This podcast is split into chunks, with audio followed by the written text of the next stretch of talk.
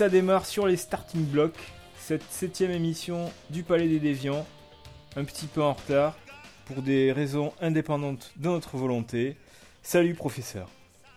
Salut docteur, nous sommes des êtres humains faits de chair et de sang, nous sommes faibles et nous avons été malades, honteusement malades. Et nous visitons New York euh, et d'autres euh, capitales euh, américaines et européennes, ce qui fait que, voilà, avec l'argent récolté par, euh, par les dons de ce podcast, nous, nous prenons des vacances et, euh, et voilà. D'où d'où cette magnifique chanson de Claude Nougaro. Euh, alors on reprend le cours normal de nos émissions. Aujourd'hui on n'a pas d'invité, histoire qu'on se retrouve tous les deux un petit peu au coin du feu pour parler comme au, au glorieux début de ce podcast. Euh, et toi Étienne, tu as décidé de nous parler d'un sujet que tu connais bien, le steampunk, si je ne m'abuse. Exactement, et, et Dieu sait que l'actualité euh, est, est chaude actuellement concernant le steampunk, euh, notamment par un tir groupé de traductions françaises euh, de romans anglo-saxons steampunk destinés à la jeunesse. Mhm. Trois titres dont je vais vous parler un petit peu. Là, le World Shaker de Richard Harland, publié dans la toute jeune maison d'édition Helium. Euh, Vorace de l'Irlandais McCann, euh, publié chez Mango. Et enfin, Léviathan de Scott Westerfeld chez Pocket Jeunesse. D'accord. Scott Westerfeld, c'est l'auteur du de Uglies, c'est ça? Le- Voilà, la, la euh, série de, de best-seller jeunesse Uglies. D'accord, que j'ai pas lu mais qui a l'air assez alléchante euh, de par son sujet et ses thématiques. Et, euh, et je n'ai lu que des bonnes critiques d'ailleurs. Donc, première chose à dire, on a trois livres qui sont ouvertement steampunk. Euh, de la couverture jusqu'à la dernière page, nous sommes définitivement dans le genre. Mhm. Mais avec trois approches totalement différentes et beaucoup, beaucoup de points communs. Prenons par exemple World, World Checker, euh, qui raconte euh, la- un- une aventure qui va être un roman de formation. Hein, vous savez, c'est ce, ce style d'histoire qui va nous permettre de suivre le passage à l'âge adulte euh, d'un adolescent au fil de toute une série d'épreuves initiatiques. Euh, roman de formation qui se déroule à bord d'une gigantesque euh, machine qui est à la fois un navire mais aussi tout un monde où se trouve toute une société. En un mot, c'est Métropolis à roulette. D'accord, c'est un navire euh, spatial ou, Non, justement, nous sommes à la surface de la Terre et le bateau, enfin le, le- le bateau, la machine, on ne sait trop comment l'appeler, euh, euh, erre à la surface de la planète. Et ce n'est bien évidemment qu'au terme du roman que l'on comprendra exactement quelle est la finalité euh, de, de ce parcours. D'accord. Euh, le livre va suivre l'évolution du jeune Porpentine, euh, fils héritier de la dynastie des Porpentine, qui sont depuis toujours aux commandes du World Shaker, euh, dirigé par la reine Victoria II. Euh, une société divisée en deux, on va dire grosso modo en deux parties. Les étages supérieurs, ce sont les nantis, qui vont des des bourgeois pour les plus pauvres, jusqu'à la haute aristocratie euh, qui, elle, occupe les, suites les plus prestigieuses. Les bas-fonds du vaisseau étant occupé par toute une, espèce de faune euh, qui est là pour faire marcher les machines. Je vous parlais de Métropolis, et comme dans Métropolis, eh bien, le fils euh, des étages supérieurs va rencontrer une fille des étages inférieurs, c'est la jeune Riff, qui va venir par erreur, par hasard, dans les pattes de Porpentine commence là toute une histoire qui va être une espèce de course-poursuite euh, qui va nous permettre d'aller de révélation en révélation sur cette société, les fonctionnements de cette société, poser des questions. C'est aussi la, part euh, la plus séduisante de la littérature jeunesse. Euh, poser des questions sur qu'est-ce que c'est qu'une société, qu'est-ce que c'est qu'une classe sociale, qu'est-ce qui est de l'ordre du droit, qu'est-ce qui est de l'ordre de l'injuste, etc. le roman est vraiment une petite réussite qui se lit sans peine euh, et qui a euh, comme grand mérite de, bah, de, on va dire, de distraire intelligemment. Mhm. D'accord. Est-ce que, est-ce que, est-ce qu'il y a un argument euh, qui, est-ce que c'est une uchronie ou est-ce que c'est vraiment un steampunk qui est sur un, autre monde Ah non, non, nous, sommes dans le dans le steampunk, c'est-à-dire que nous sommes dans une part d'uchronie euh, menée par le euh, je ne peux pas trop en dire, justement parce qu'il a entraîné la création de ces vaisseaux géants. D'accord. C'est le, point de divergence par rapport à notre histoire. D'accord. Euh, autre roman qui lui aussi va être un roman de formation, c'est celui de Westerfeld, Léviathan. Mhm. Euh, vous allez comprendre de suite, l'archiduc François Ferdinand et sa femme sont assassinés. L'Europe va être plongée suite au jeu des alliances dans la Première Guerre mondiale mais bien évidemment, ce n'est pas l'Europe que nous connaissons. Euh, si vous voulez, il y a deux factions. Euh, d'un côté, avec la Grande-Bretagne à sa tête, celle des darwinistes, euh, qui se servent de leur connaissance de l'ADN, baptisé fil de vie dans le roman, pour créer des espèces de chimères hein, qui vont du lézard qui sert à communiquer à des gigantesques baleines qui servent de dirigeables. De l'autre côté, avec l'Allemagne à sa tête, les clankers, rien que le nom. Les clankers qui construisent euh, de gigantesques machines, des robots géants, des, forteresses mobiles, tout ce que vous pouvez imaginer. Donc d'un côté, le monde de la science biologique, de l'autre côté, le monde de la science machinique. Mhm. Ce monde, nous allons le découvrir du point de vue de deux adolescents. Euh, nous avons Derine, une jeune fille qui se fait passer pour un garçon pour rentrer à bord de la flotte aérienne britannique, et Alec, fils de l'archiduc, en fuite pour échapper aux assassins de ses parents. Et c'est à travers leur parcours que l'on va découvrir petit à petit ce monde, son histoire et son fonctionnement. Euh, il est intéressant de voir que la structure même du livre est assez astucieuse. Jusqu'à la moitié du roman, chacun des protagonistes se partage un chapitre à tour de rôle. Mhm. Et quand pile poil à la moitié ils se rencontrent, eh bien ça va commencer à exploser un petit peu plus partout. Et, euh, l'action va se, va se déployer. On est vraiment dans la littérature jeunesse, dans ce cas-là, de plus maîtrisé, euh, avec un récit vraiment trépidant, très très intéressant, un monde qui est évoqué sans toujours, euh, enfin plutôt en évitant l'écueil des longues, des longues digressions, des longues descriptions euh, qui seraient là pour expliquer le fonctionnement de ce monde. Toutes les, toutes les informations capitales passent à travers l'action. Hmm. Hein, il ne faut pas, euh, et, et, et c'est, ça fait partie des contraintes du genre. il faut pouvoir parler à un jeune lecteur qui peut être un petit peu bon, désarçonné par, par sa lecture. Euh, si elle lui rappelait un peu trop les Balzac qu'on lui fait avaler au collège. Euh, j'ai une question par rapport au protagoniste. Euh, est-ce que tu, le sais peut-être pas, mais j'ai l'impression qu'il y a une propension à utiliser des personnages ados pour la littérature ado, quoi, de, rester près du, lecteur par ce biais. il me semble que c'est assez nouveau que nous, quand nous lisions des romans, alors pas forcément jeunesse, mais les Jules Verne par exemple, les personnages étaient adultes et ça nous convenait très bien. J'ai l'impression qu'il y a pas de littérature euh, spécifi- spécifiquement euh, rédigée pour les jeunes où les protagonistes ne sont pas eux aussi des, des ados ou des, ou des enfants. Ben, pour aller dans ton sens, je dirais que dans Up de Pixar, ben, le personnage principal va être un vieillard. Mhm. Euh, mais pour te contredire, je te dirais que euh, il y a eu quand même le club des cinq. Ouais. Oui, oui, mais, euh, mais là, dans les, les- les romans récents, même dans le genre, il n'y a, y a pas, euh, y a pas beaucoup de, de, de, de romans où il y a des adultes héros. Je suis en train de réfléchir, mais euh, j'ai pas d'exemple qui me viennent. Il doit y en avoir certainement, mais Mm. le standard est quand même à, à, à la euh, personnification, quoi, Bah, la- que- l'identification du lecteur. Avec euh, ce, avec ce roman, avec Léviathan, on est encore dans la catégorie du roman de formation. Mm.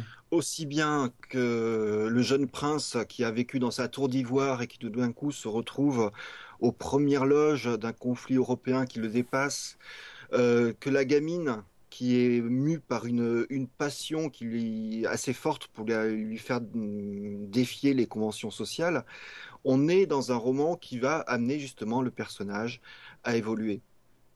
Euh, malheureusement et aussi heureusement, le roman est à suivre.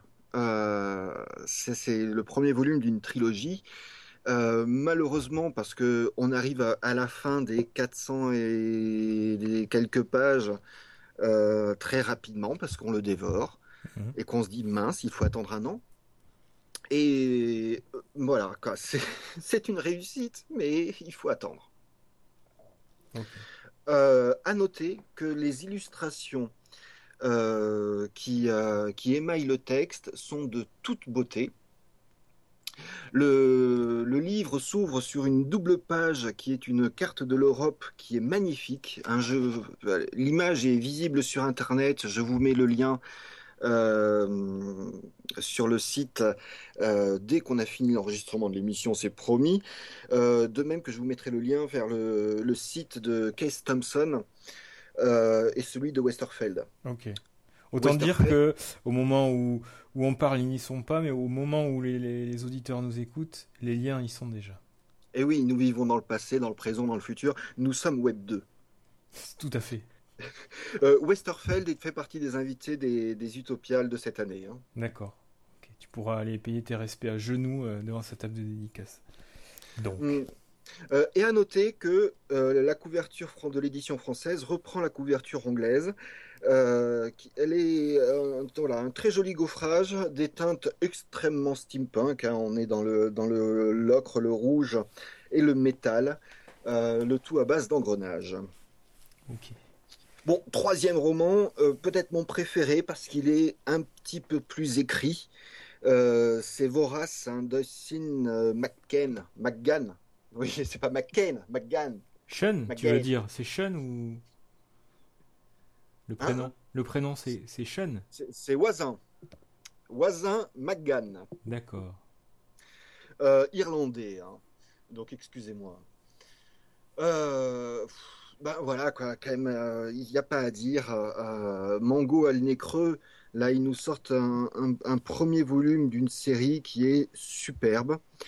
Euh, c'est très dur à expliquer parce qu'il ne faut surtout pas euh, euh, gâcher. Je ne supporte pas les gens qui utilisent le terme spoiler. Il ne Mm. faut pas spoiler l'intrigue. Mhm. Donc non, il ne faut pas la gâcher. Et oui. Il, faut pas, il ne faut pas spoiler le cliffhanger euh, de l'arc. Oui, on va faire un pitch. Ouais. Donc je, je vais vous pitcher euh, sans vous en dire trop. Nous sommes dans un 19e siècle finissant. Euh, nous sommes en Angleterre et nous avons une famille qui va être un, monument à découvrir. Cela se fait par le regard du fils, euh, on va dire peut-être hein, le, fils mal aimé, celui qui était parti euh, en Afrique euh, vivre des aventures, mais qui finit par revenir au pays. Et il arrive au pire des moments, celui où le fils, héri- le fils aîné, le fils héritier est assassiné, et tout le monde va penser que bien évidemment c'est lui l'assassin. Mhm.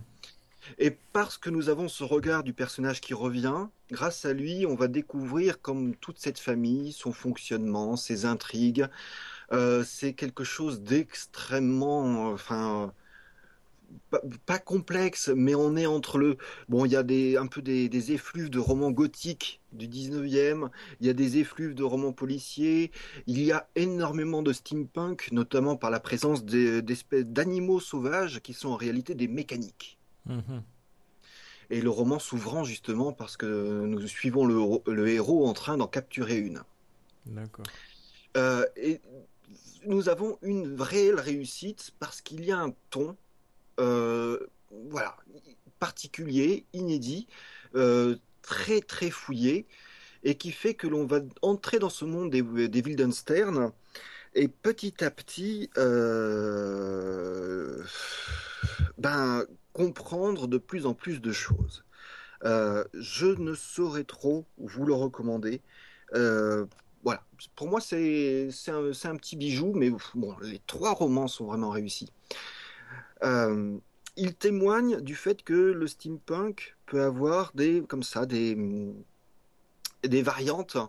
Euh, le steampunk très historique de Léviathan, à noter la petite postface de, de, Wester, de Westerfeld euh, qui, euh, qui explique un petit peu comment il est travaillé, le steampunk plus uchronique de World Checker euh, et, le steampunk euh, beaucoup plus euh, imaginatif euh, de McGann.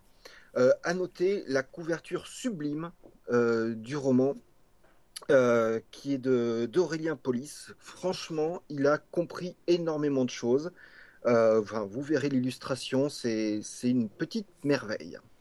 Est-ce que est-ce qu'il y a un, un courant anglo-saxon de steampunk là pour la jeunesse ou est-ce que c'est un hasard euh, qu'il y ait ces trois bouquins publiés en même temps en France? Bah, euh, disons que ces trois romans ont été écrits à.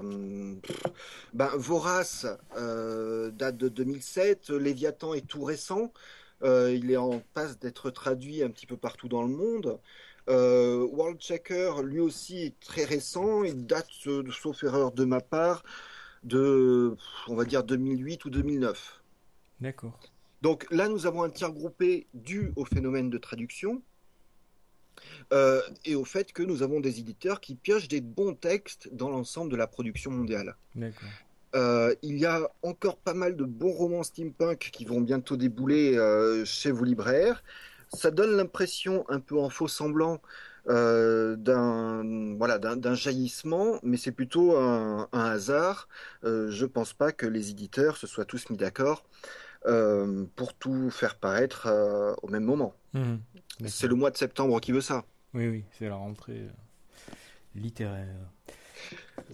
Par contre, la chose qui fait plaisir, c'est que voilà, nous avons des couvertures qui ostensiblement osent euh, les codes du steampunk euh, et qui vont parler immédiatement à toute personne ayant déjà, on va dire, côtoyé le genre de près ou de loin.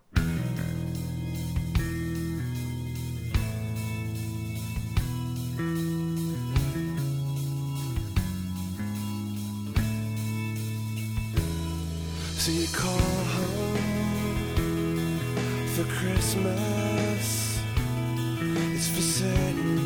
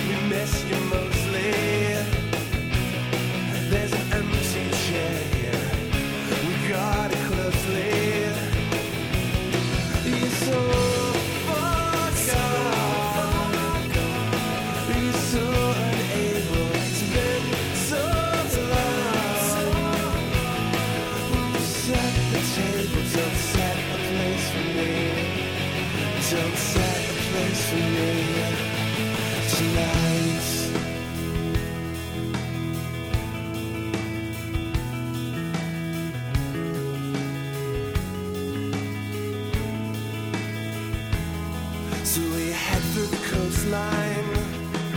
Let's leave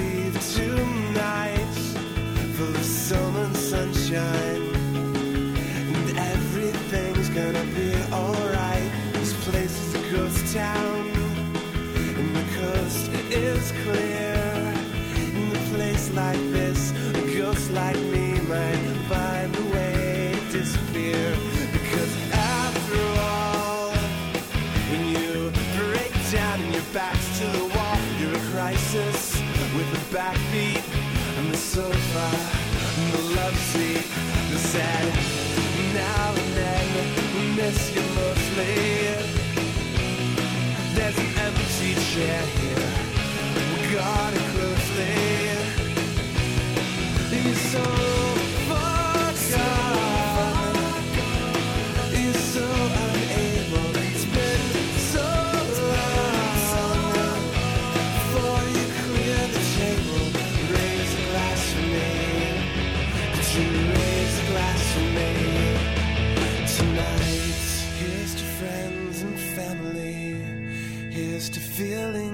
can't fight.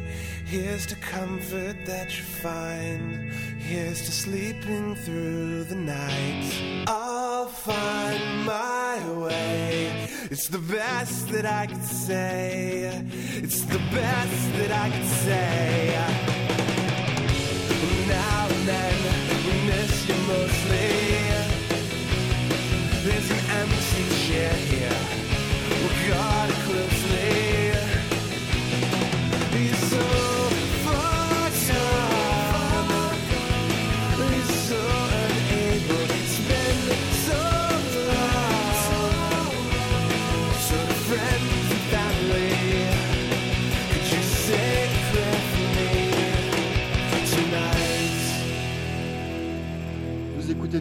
Palais des Déviants et c'était Jello Sound. Euh, nous restons dans les univers troubles des aléas américains avec euh, Howard Shekin présenté par le docteur Laurent. Alors présenter, présenter, je sais pas, je vais essayer de faire un petit, une petite, euh, petit résumé de la carrière de Howard Shekin, euh, qui est un auteur assez, un auteur de bande dessinée américaine assez peu connu en France. On vient d'avoir euh, la sortie là tout récemment d'une de ces mini-séries euh, qui devait dater de la fin des années 80, 88 exactement, euh, Black Kiss, qui est une série osons le dire, de cul. Que- il y avait 8 épisodes, je crois, donc une série de fesses. et comme ça marche plutôt pas mal en ce moment, les, le cul en bande dessinée en France, ben voilà, on a vu débouler la traduction de Black Kiss. euh, euh, c'est pas un des chefs-d'œuvre de War Checking, mais voilà, cela nous rappelle que, ce gars-là existe, qu'il euh, publie toujours. Et comme c'est un de mes artistes préférés, scénaristes, dessinateurs préférés de, comics américains, je me suis dit, tiens, ben, je vais profiter de cette relance dans le paysage éditorial de Shaking pour en dire quelques mots.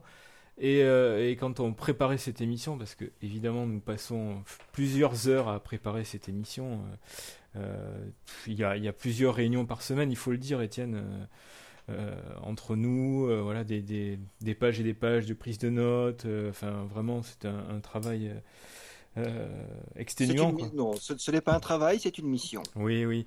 Euh, donc en préparant cette émission, euh, tu m'as avoué toi aussi bien connaître Howard Shaking euh, et, et, et de par ton âge avoir même lu American Flag avant moi. Donc, donc j'espère que tu vas me seconder dans cette euh, mission que je m'auto-inflige. Euh, alors euh, pour parler de Howard Shaking, en plus des, des, des, des heures de réunion, il a fallu que j'aille fouiller dans mes cartons pour retrouver les cartons toujours pas déballés depuis que j'habite cette demeure, ce château, ce château. Toujours pas déballé donc ces, ces comics qui sont toujours dans mes cartons et j'ai une grosse pile de de, de comics d'Howard Shaking à côté de moi alors je sais pas si on l'entend voilà ça c'est les comics qui, qui, qui tombaient Oui, ça, voilà. Bon, en réalité, c'était l'annuaire. hein.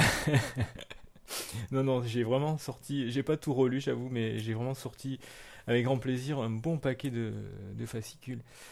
euh, de Howard Shaking. Alors Howard Shaking, il a, il, a, il a 60 ans là, il est né en 1950, alors c'est dans le New Jersey, mais c'est un, c'est un, un pur New-Yorkais, hein. c'est un, voilà, c'est un juif euh, euh, new-yorkais, euh, comme, comme ces quartiers de New York en ont offert beaucoup au monde de la bande dessinée américaine.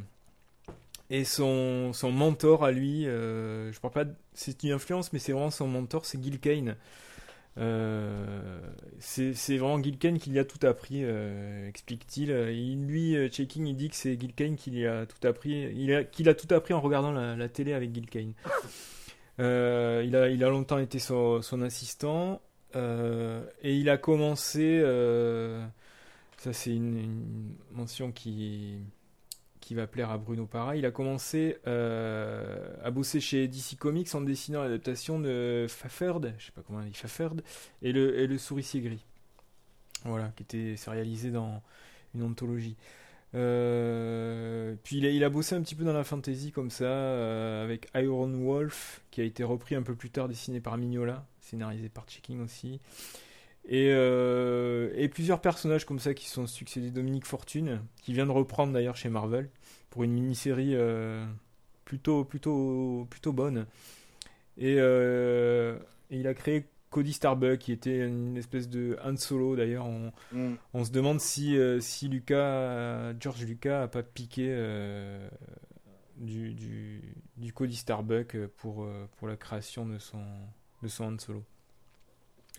Et, et on en reste avec Lucas puisque c'est lui qui. C'est Checking qui dessine la première adaptation de la Garde des Étoiles en BD. Voilà. Et il fait un travail euh, moyen. Euh, il dira plus tard dans une interview que s'il avait su que ça deviendrait aussi énorme, il aurait, il aurait fait un, meilleur boulot, quoi. On lui avait, on lui avait donné les dessins préparatifs euh, euh, du, qui servaient pour le film, en fait, et, il trouvait ça super raide, il n'y croyait pas, quoi. Et donc, il n'a pas tout donné. Et voilà. Ce sont des, des, des comics là qui viennent de ressortir d'ailleurs en, aux éditions Atlas, ou je sais pas, c'était c'était paru euh, en français dans, dans Titan Mhm. à l'époque. Il manquait Mhm. quelques épisodes. Et là, c'est ressorti. Alors, édition Atlas, ça veut dire que c'est euh, super cher. C'est le prix le plus cher en nombre de pages de, de toute l'édition française. Quoi. Voilà. Euh, c'est des, des fascicules qui émulent les, les- les comics américains. C'est plutôt joli, c'est c'est retraduit. Mais voilà, c'est quand même un peu cher pour, euh, pour ce que c'est, je trouve. Donc là, on est au 76-77. Euh, donc Chaikin euh, a fini ce boulot et il crame un peu la dalle et il accepte d'illustrer des romans de science-fiction. Notamment, il, euh, illustre Terminus les étoiles de Bester, qui, est, vraiment super beau. C'est là qu'on voit l'influence d'illustrateurs de, du milieu du XXe siècle euh, sur, euh, sur euh, quoi. C'est vraiment de, de, de la belle ouvrage, quoi. Et euh, alors, je, j'ai pas l'impression que ce soit facilement disponible, ce, ce travail d'adaptation là de Terminus les étoiles. Je, je, je l'ai lu.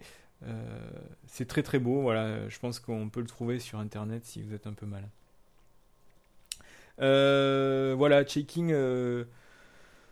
Euh, voilà, début des années 80, euh, il va, créer sa, meilleure série, dont, celle dont tu me parlais euh, en préparant cette émission, qui s'appelle American Flag et qui, est, avec le recul est sans doute une petite révolution dans le monde de la bande dessinée américaine. On est en 1983 et ça prédate donc euh, nos romanciens. Et on est déjà dans du cyberpunk. Euh, American Flag, donc, c'est euh, l'histoire du, du Plexus Rangers euh, Ruben Flag, qui est le héros de la série, et qui euh, vit dans un monde où le, gouvernement des États-Unis s'est relocalisé sur Mars, et où ce qui reste de la Terre est dirigé par des grandes corporations. Euh, voilà, et donc euh, Chicago euh, en Illinois est dirigé par, par le, le Plex, une, grande entreprise. voilà, et les gens vivent dans un gigantesque centre commercial. C'est une idée qui me plaît assez. J'adorerais vivre dans un centre commercial, je crois. Je, crois que c'est à cause d'American Flag d'ailleurs que, que cette envie déviante m'a pris. Et donc, Ruben Flag, le héros, est un, un acteur porno sur Mars et qui est mis au chômage euh, parce que, parce que des, des acteurs virtuels euh, par hologramme euh, le remplacent. Donc il débarque, il est natif de Mars, lui il débarque sur Terre et on va, le voir s'adapter. Il devient Plexus Ranger, c'est-à-dire policier du centre commercial. Et il va vivre toutes sortes d'aventures, assez marquées à gauche. Checking n'a jamais, mar- n'a jamais masqué son, caché son, euh, son penchant pour euh, les démocrates. Et, euh, Ruben Flag va aussi séduire tout un tas de femmes, quoi. Tout- toutes les, les, les nanas qu'il croise sur sa route. chaque fois qu'il croise une fille dans un épisode, on peut être sûr qu'elle va finir dans son lit avant la fin de l'épisode, quoi. Euh, alors, ce qui, ce qui fait la force de Ruben Flag, de, de- d'American Flag, outre, euh, outre euh, comment dire, sa vision d'un futur qui sera assez influente sur pas mal d'œuvres plus tardives, c'est aussi la façon dont Checking raconte ses histoires. Pour, les, pour les rappeler l'histoire au début de chaque épisode, il utilise une technique qu'on croit souvent à tort euh, créée. hein. En tout cas, elle a été popularisée par Frank Miller, mais c'est pas lui qui l'a créée. C'est ce qu'on voit souvent dans Dark Knight, les écrans de télé où un présentateur explique euh, ce qui se passe. Ça, euh, ça, ça vient clairement d'American Flag, par exemple. Il y a pas mal un, un- jeu assez pertinent et, et hallucinant sur le lettrage aussi, les bulles, le- les onomatopées. Alors ça, c'est dû à Ken Brusenack, qui, est, euh, qui était le collaborateur de choix pour tout ce qui est lettrage de Checking à l'époque. Euh, voilà, donc c'est c'est à la fois très euh, très fun, très plein d'humour. On pourrait croire au premier abord que c'est vraiment une série sans importance, mais en, en fouillant plus profondément, en s'y intéressant un peu, on se rend compte que euh, c'est pas aussi euh, euh, plat que ça en a l'air, euh, American Flag. Euh, c'est beaucoup plus intelligent et ça l'est tellement que ça a eu une, une influence grandissante qu'on retrouve par exemple dans le Transmétropolitan de, de Warren Ellis, entre autres. Mm. Euh, voilà, donc à mes yeux, c'est quand même une des œuvres euh, cyberpunk, euh, proto-cyberpunk, on va dire, les plus les, meilleures, quoi. Bon, on peut quand même dire, pour être honnête, euh, que Check-in a quand même quitté la série qu'il avait créée au bout de quelques temps et que c'est quand même devenu un petit peu n'importe quoi après. hein. Alors, il s'en explique, il, il s'est barré parce qu'il pouvait pas euh, tenir le rythme par mois de faire toutes ces pages, de scénariser et tout ça. Euh, c'est lui-même qui le dit, euh, il buvait beaucoup, il fumait beaucoup, euh, il avait un rythme de vie pas très sain, il y a eu un moment où il pouvait plus donc il est parti au 36 je crois. Il y avait déjà des dessinateurs qui avaient repris un peu, dont, Mike Vosring.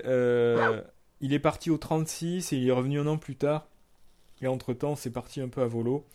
On notera aussi que c'est euh, un des premiers boulots de Alan Moore aussi, euh, en tout cas pour un, éditeur américain. Il faisait des, des back c'est-à-dire des petites histoires à la fin des épisodes normaux de, d'American Flag. Euh, Alan Moore faisait des, une petite histoire à suivre qui au final fait la longueur du- d'une histoire complète quoi. Et qui est pas voilà, c'est pas c'est pas encore le Alan Moore qui deviendra. Euh, et donc oui, euh, donc Shaking est revenu après pour, euh, pour arriver jusqu'à la fin. euh, et puis la série a été relancée en 89 euh, pour 12 numéros, voilà, qui s'était retitré Howard Shakin's American Flag. Et voilà, et ça n'a pas marché. C'était publié chez First à l'époque. Euh, l'éditeur indépendant qui, qui, qui, qui essayait de, prendre des parts de marché à Marvel ADC et qui avait une bonne écurie à l'époque. Et euh, donc peu de choses ont été traduites en France finalement. Et euh, il y a un recueil des 12 premiers numéros d'American Flag. Alors c'est en anglais, ça n'a jamais été traduit. Qui est sorti récemment chez Dynamics Forces, je pense. Voilà, un gros recueil cartonné assez joli. Pour l'occasion, Chiking a refait une petite histoire, plutôt drôle d'ailleurs, avec des couleurs plus modernes. euh, voilà. Donc vraiment, euh, pour ceux qui lisent l'anglais, American Flag, c'est euh, une pierre blanche de, de la bande dessinée de science-fiction américaine. À mes yeux, voilà. Euh, après American Flag, il y a, y a eu un- une autre œuvre. Alors, c'est- euh, l'œuvre préférée de Checking lui-même. C'est deux petits euh, numéros toujours publiés chez First. Deux petits, enfin, c'est deux, deux, euh, on pourrait dire graphic novels parce que c'est des, euh, des grands formats euh, avec une pagination plus grande qu'un fascicule normal, qui s'appelle Times Square, c'est-à-dire time au carré, quoi. Jeu de mots, Times Square et qui est une sorte de d'ode de shaking à New York, au jazz. voilà, c'est il, il a il a utilisé des membres de sa propre famille pour créer les personnages. voilà, c'est vraiment son œuvre la plus personnelle, très intéressante, euh, moins à mes yeux euh, que American Flag, mais euh, voilà, pour lui c'est euh, ce qu'on de- devrait retenir de lui. euh, euh, parmi tout ce qu'il a fait quoi. Euh, voilà, euh, donc après Times Square, euh, où à peu près en même temps, euh, Shaking a, a commencé à revamper, à recréer, enfin pas à recréer, à remettre au goût du jour des, personnages euh, qui existaient déjà. Il a commencé par The Shadow pour euh, pour DC, pour DC euh, en 85, c'est-à-dire il a repris le Shadow, le, personnage de Pulp des années 30, il l'a euh, remis au goût du jour, c'est-à-dire relancé dans les dans les bah, dans son époque quoi, qui était donc 85. Euh, ce qui fait que tous ses comparses avaient vieilli, étaient euh, en maison de retraite, et le Shadow lui euh, revenait euh, toujours aussi euh, fringant. Euh, voilà. Euh, ça, ça a été publié en français. Alors euh, à l'époque, c'était chez euh, je sais plus, chez Comics USA peut-être. Je crois que c'est ça, Comics USA. euh, qui, oui, oui, c'est ça qui, qui, qui marchait aussi avec euh, la revue USA Magazine. Euh, ça, ça a été traduit. euh, C'est plutôt très bon aussi, à mon goût. Euh, les, puristes fans du Shadow ont détesté. Harlan Ellison avait, avoué sa déception et avait gueulé comme d'habitude, voilà, pour dire que c'était de la, de après Shadow, Shaking, il a revampé aussi euh, Black Hawk, qui était un, une, un personnage de- d'aviateur euh, des années 30 aussi, euh, mais en comics cette fois. Euh, donc voilà. Euh, il, était un peu spécialisé là-dedans euh, pendant les années 80, Shaking. Puis après, il a fait Black Kiss, dont on a parlé au début, euh, qui vient d'être traduit donc en France chez Delcourt. Euh, au début des années 90, alors euh, Shaking s'est peu à peu éloigné de. Il vivait à New York jusque-là, et euh, je crois que c'est en 86, il s'est barré vivre euh, en Californie. Euh, il s'est peu à, peu éloigné du monde de la BD. et il a commencé à bosser sur des, séries américaines, des séries de télé. Alors notamment, il a bossé sur Viper, je sais pas si tu vois ce que c'était, une série avec une voiture. Il a bossé sur The Flash, le, le- l'adaptation de la BD Flash euh, super-héros. Oui, mais ça, de nombreux dessinateurs avaient travaillé dessus. Dave Ouais. Stevens ça, avait bossé dessus. hein. Mais alors lui, il était bossé là, là-dedans en tant que scénariste. hein. Enfin, il avait commencé comme euh, staffeur euh, au plus bas niveau. Il avait fini à être euh, consultant exécutif, quoi. Donc euh, presque showrunner, mais pas tout à fait. Euh, il est passé sur la série de, de Gene Roddenberry, là, c'était Invasion, Invasion Planète Terre, je crois. Mhm. Le, truc- le truc. euh, euh, Naze. Oui, oui. euh, mais qui avait été créé avec sa mort d'après d'après trois lignes qu'on avait retrouvées sous son matelas de Roddenberry. Bref. Et je crois qu'il avait bossé pour une autre série. mais pff, voilà quoi. Il est, il est, il est, il a, hum, il a fait un passage quand même qui a duré euh, ouais 7 ou 8 ans. euh, en Californie, quoi, où il, bossait dans les séries. Il en est quand même ressorti assez dégoûté euh, du, monde hollywoodien, visiblement. Et donc il a arrêté de, dessiner presque pendant 10 ans, parce qu'avant il avait fait, il avait, depuis depuis Black Kiss, il avait depuis donc c'était 88, Black Kiss, il avait, il avait un petit peu arrêté de dessiner. Il avait fait des scénars, il avait fait euh, Twilight pour euh, José Luis García t'as- Tu noteras Waouh. l'accent.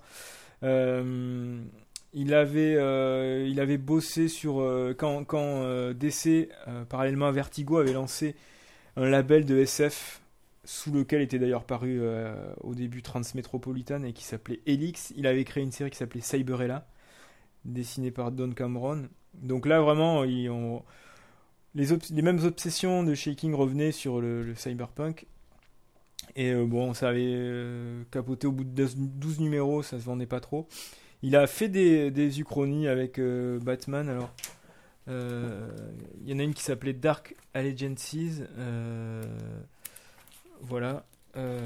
Là où il, il- était reparti au dessin, quoi. Donc c'était sur la fin de son, de son passage sur les séries télé. Et il a fait aussi une série super qui scénarisait là, tout en travaillant pour la télé, qui s'appelait American Century. Hmm. Ça, c'était chez Vertigo et c'était en, en quelque sorte son Terry and the Pirate à lui, quoi. Une série d'aventures, mais euh, euh, dans le, en étant réaliste, quoi, en utilisant le contexte, le contexte historique réaliste de l'époque. Ah oui, j'ai retrouvé la dernière euh, série sur laquelle avait, avait travaillé euh, Shaking. Et, et vraiment, vraiment, euh, je me demande comment j'ai pu oublier cette magnifique série, professeur, qui s'appelle Mutant X. Oh putain. Ah, c'est- C'était une belle merde ça. Ah, ça c'était c'était magnifique quoi. Qui était une espèce de sous X-Men, euh, voilà. Donc euh, donc voilà la carrière de Shaking euh, euh, dans le monde hollywoodien de la série télévisée, euh, on peut pas dire que ce soit un grand succès. Euh, donc, mais le grand retour euh, à la BD de, de, de Shaking, ça a été euh, Mighty Love, qui était un graphic novel de- en 2004, euh, qu'il a dessiné lui-même et qui était. euh, alors, les, les- les critiques avaient dit Vous avez un message, mais version super-héros. Tu vois, le film Vous avez un message. euh, Mm. voilà. Ah, Je l'ai pas lu. Hein. Donc une comédie romantique de super-héros qui se pourchassent sans savoir qui sont l'un et l'autre. Batman le défi, quoi. Batman, Catwoman. Mais, à la sauce, euh, à la sauce shaking, donc, donc euh, très scabreux, euh, plein d'humour, voilà. Ensuite, il est reparti sur pas mal de choses. Donc là, il était reparti comme en 40. euh, je pense que sans doute dégoûté par le, le monde de la série télé. Il a relancé les Challengers of the Unknown, qui était une série de, de Kirby qui de chez DC qui préfigurait les, les 4 Fantastiques. Euh, il a scénarisé une série qui s'appelait Bite Club pour Vertigo. C'était une série de vampires, euh, euh, pareil à Beverly Hills, voilà. Et, et ça, c'était avec, avec Tishman aussi, le, scénariste avec qui bossait sur American Century. Et il a fait aussi un graphic novel sur P.T. Barnum.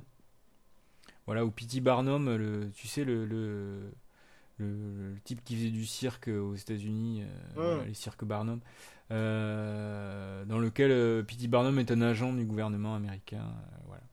Ouais, forcément.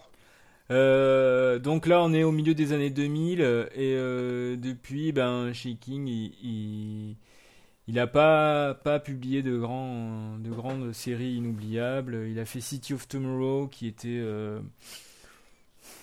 une petite série encore cyberpunk. Euh, Voilà, c'est du sous, c'est du sous. euh, du sous euh, American Flag quoi. Checking disait que c'était euh, les incorruptibles et rencontre Westworld quoi. Mais bon, voilà.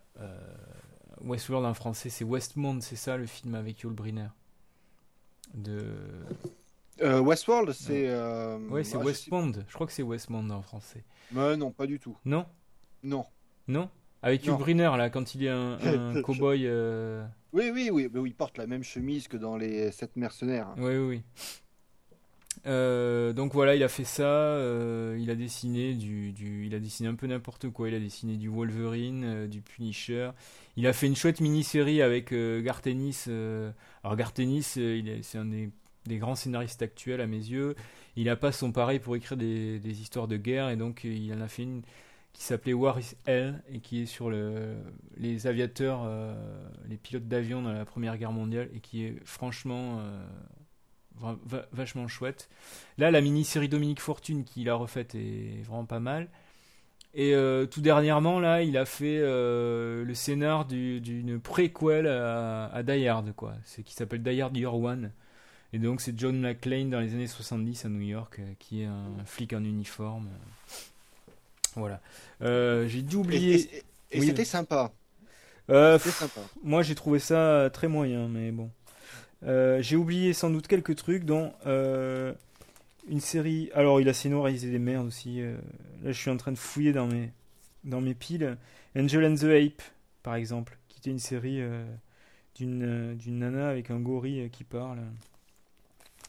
Euh, ah oui, une série que j'adore qui s'appelle Power and Glory, qui est sortie chez, euh, chez Malibu, qui était un éditeur défunt qui n'a pas duré très longtemps, et qui était euh, l'histoire d'un faux super-héros. quoi. Le, gouvernement monte euh, une opération marketing avec un super-héros avec une cape qui présente bien, qui est une espèce de Superman blond, et qui est juste là pour, pour euh, faire des remises de prix et, euh, et se montrer à la télé. Tandis qu'un agent euh, des services secrets, lui, accomplit les véritables exploits que l'on prête à, ce super-héros. Donc ça s'appelait Power and Glory. Il y a eu deux mini-séries et un Holiday Special, c'est-à-dire un épisode de Noël. C'était c'était une des, toutes bonnes séries de, de War Checking à mes yeux.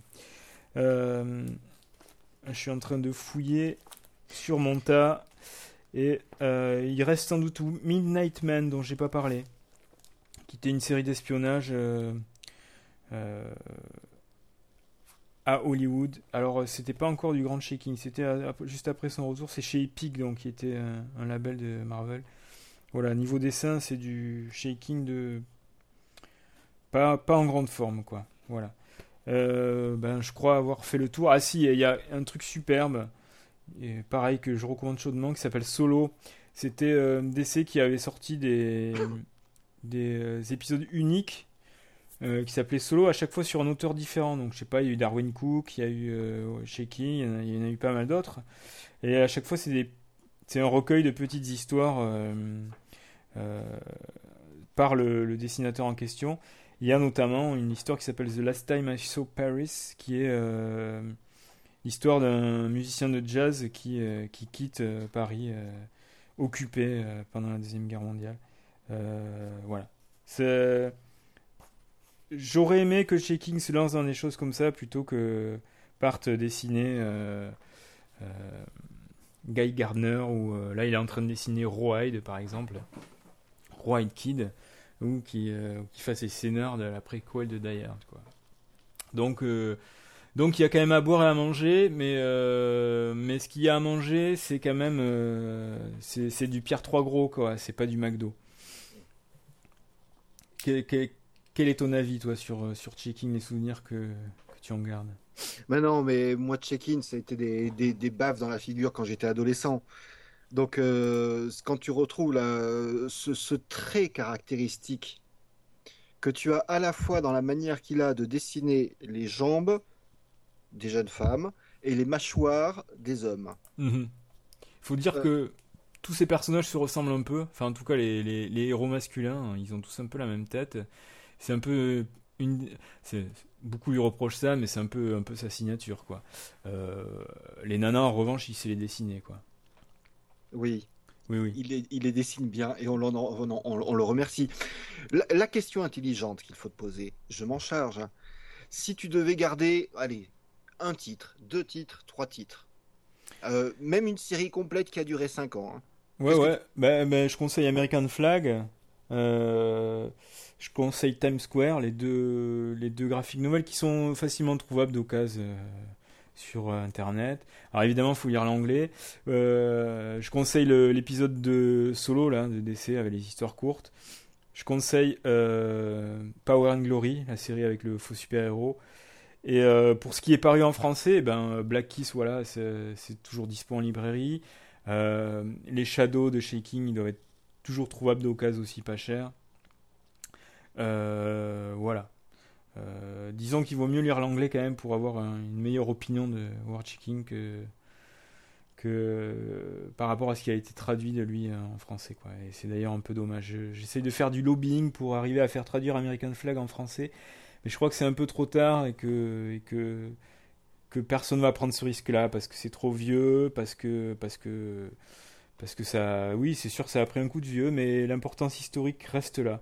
Alors peut-être que dans 30 ans, l'importance historique aura pris le pas sur le, le décalage qu'on ressent maintenant peut-être à la lecture de, de la série. Voilà. En tout cas, euh, War Chicken a 60 ans, il continue de dessiner. euh, euh, voilà, j'y crois, j'y crois. Il y a encore moyen. Euh, Dominique Fortune était vraiment sympa là, et c'est tout récent. C'était en début d'année. Euh, voilà, il peut encore euh, nous surprendre. Je pense pas qu'il fera de la super SF euh, comme il avait fait avec American Flag, mais par contre des, trucs, des, séries historiques ou voilà sur certaines thématiques du XXe siècle. Voilà, mon rêve c'est qu'il fasse quelque chose sur le jazz.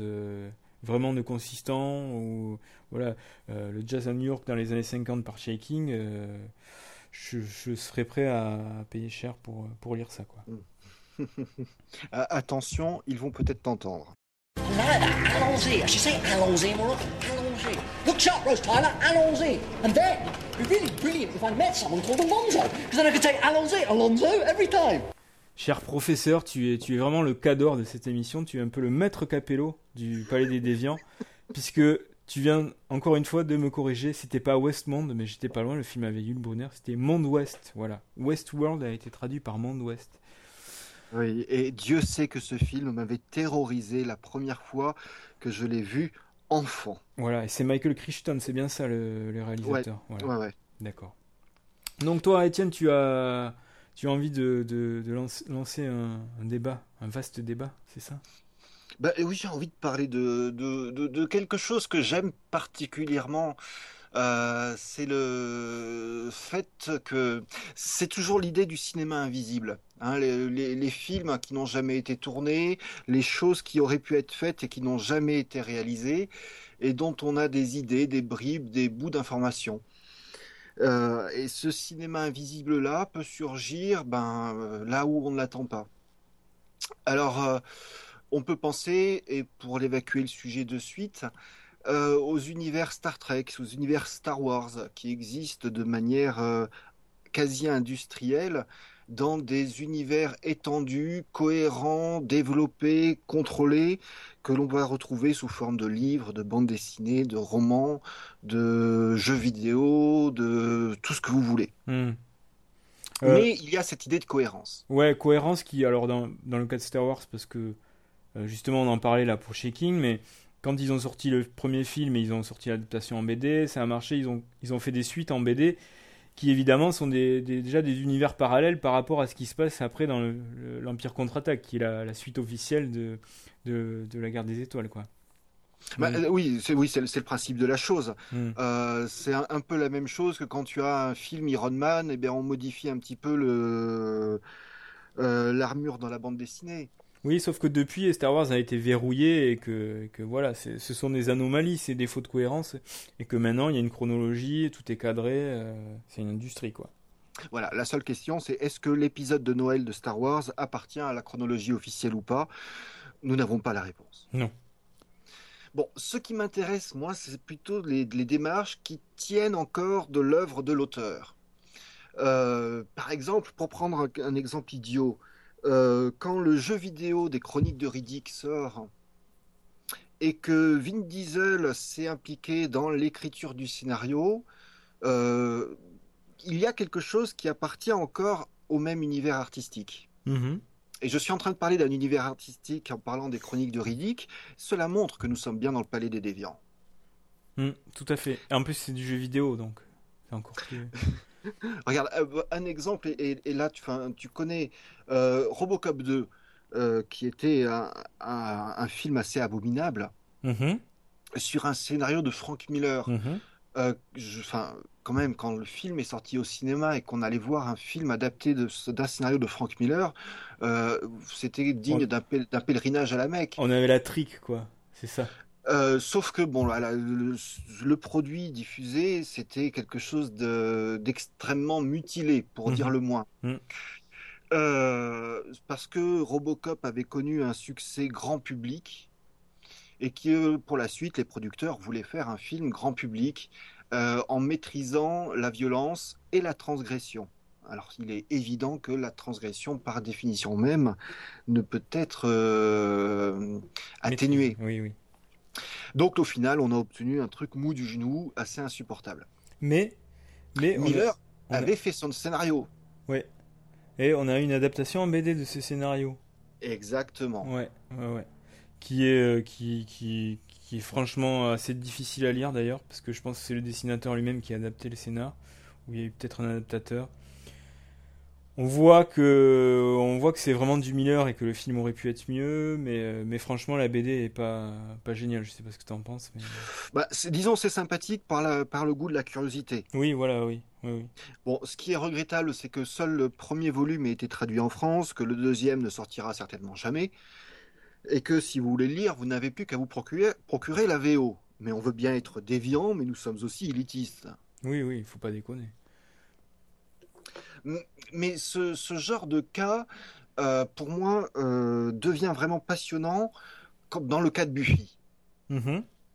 où là nous avons le créateur original de la série, Joss Whedon, qui va euh, réellement poursuivre la série, euh, mais en passant dans le- la bande dessinée. Mhm.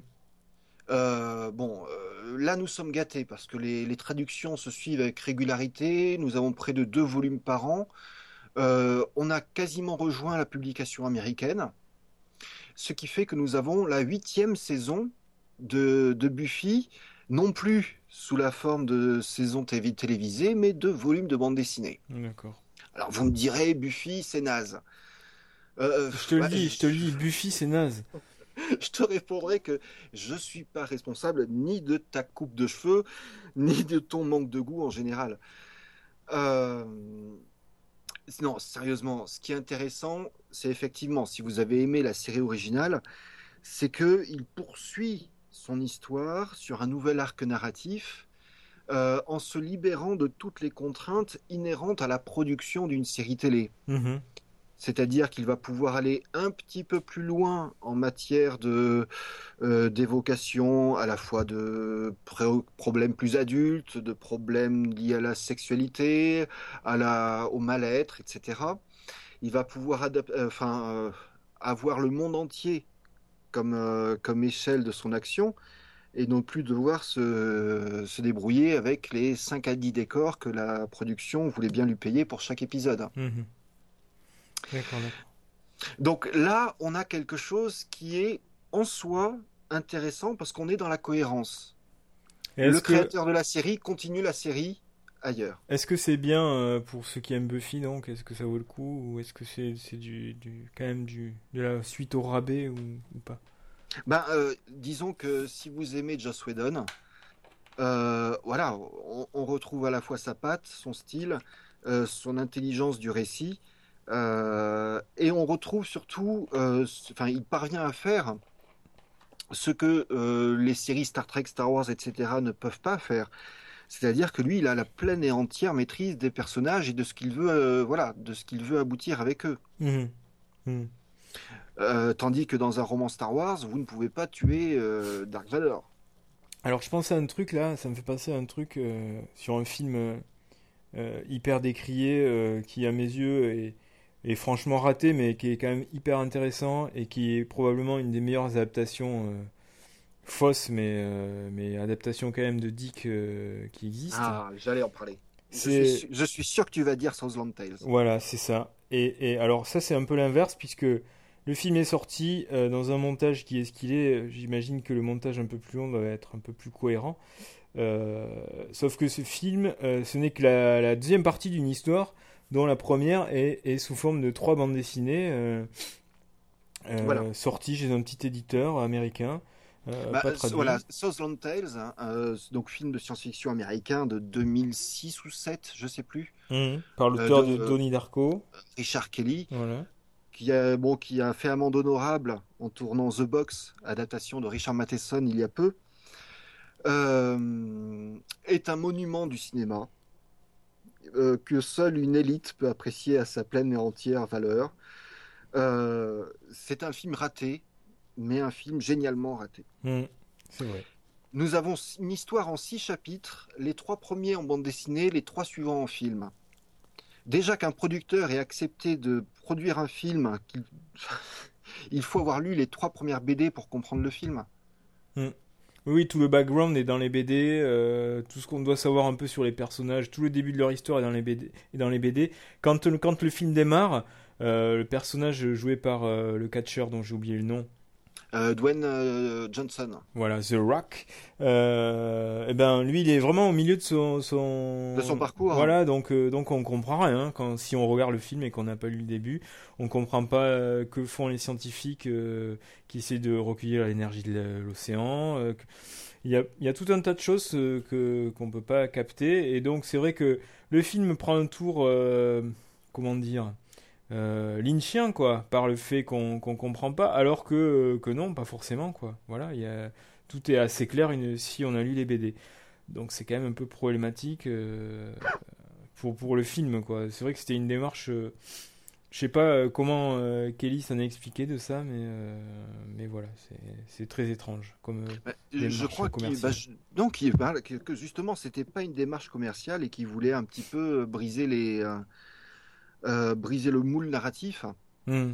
Euh, quand on voit ce, ce genre de travail-là, je peux pas imaginer que, euh, par exemple, si Joss Whedon fait du Buffy, euh, il, bon, euh, il peut vendre la licence Buffy, il peut très bien vivre euh, simplement de ça. Hmm. S'il continue à écrire des scénarios, c'est bien par choix et non, et non pas par nécessité. oui oui oui Euh, là, ce qui m'intéresse, justement, c'est le fait que le, euh, le, le, tra- le- le- le travail euh, se poursuive. Et nous ne sommes plus dans le produit dérivé, parce que le produit dérivé devient vraiment asphyxiant.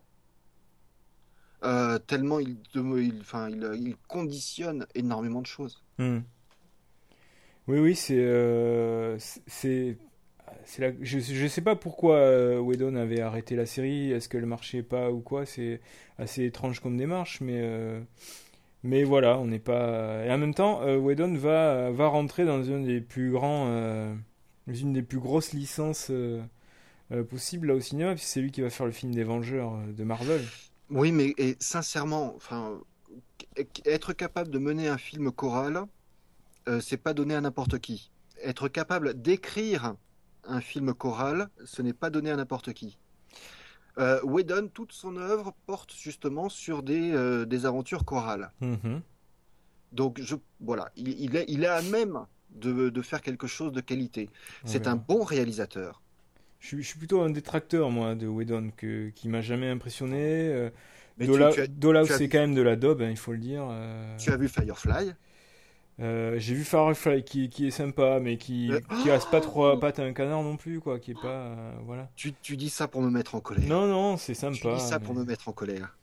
Voilà. Non, tu as non, mauvais fond. Oui, peut-être, mais. euh, Mais Non. voilà, non, je fais partie de, de, de, de ces rares euh, geeks qui, qui sont pas fans de Whedon, et je l'assume. Voilà, toi, il faut que ce soit une, une série un petit peu obscure qui se déroule à la Nouvelle-Orléans pour que ça t'intéresse. Voilà, c'est exactement ça. Euh, en même temps, euh, je viens d'aller voir Piranha 3D et j'avoue que c'est assez génial. Mais bon, ça n'a rien à voir. Oui, et franchement, s'il pouvait faire Cobra, ce serait chouette. Euh, je sais pas. Là, je t'avoue que ça me fait un peu peur. Mais bon, c'était comme le projet de faire Albator euh, sur un scénar de Warren Ellis produit par Dionnet et réalisé par je ne sais plus quel réalisateur français. euh.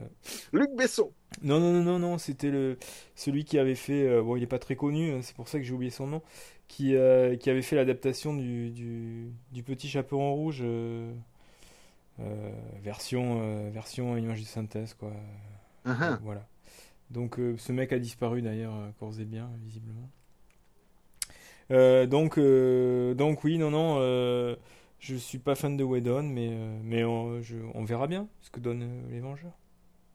Oh, mais moi, j'ai totalement, totalement confiance. Bon. Voilà, moi, depuis que j'ai vu les photos de, qui sont là aussi, tu vas me dire, je suis un obsessionnel, mais les photos de Captain America. Oui. Attends, mais là, on est en plein dies- diesel punk. Alors, le diesel punk, alors définition. Euh, bah, c'est du steampunk, mais qui se déroule dans les années 40-50. D'accord, ok.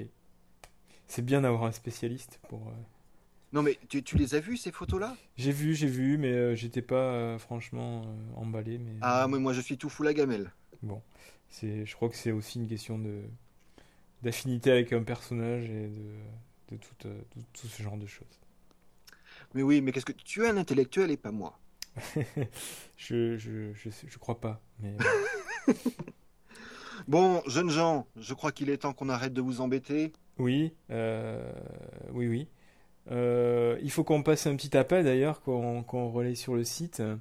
Euh, appel aux participations, quoi, parce que parce qu'on aimerait bien. on va avoir d'autres invités, rassurez-vous, dès la prochaine émission.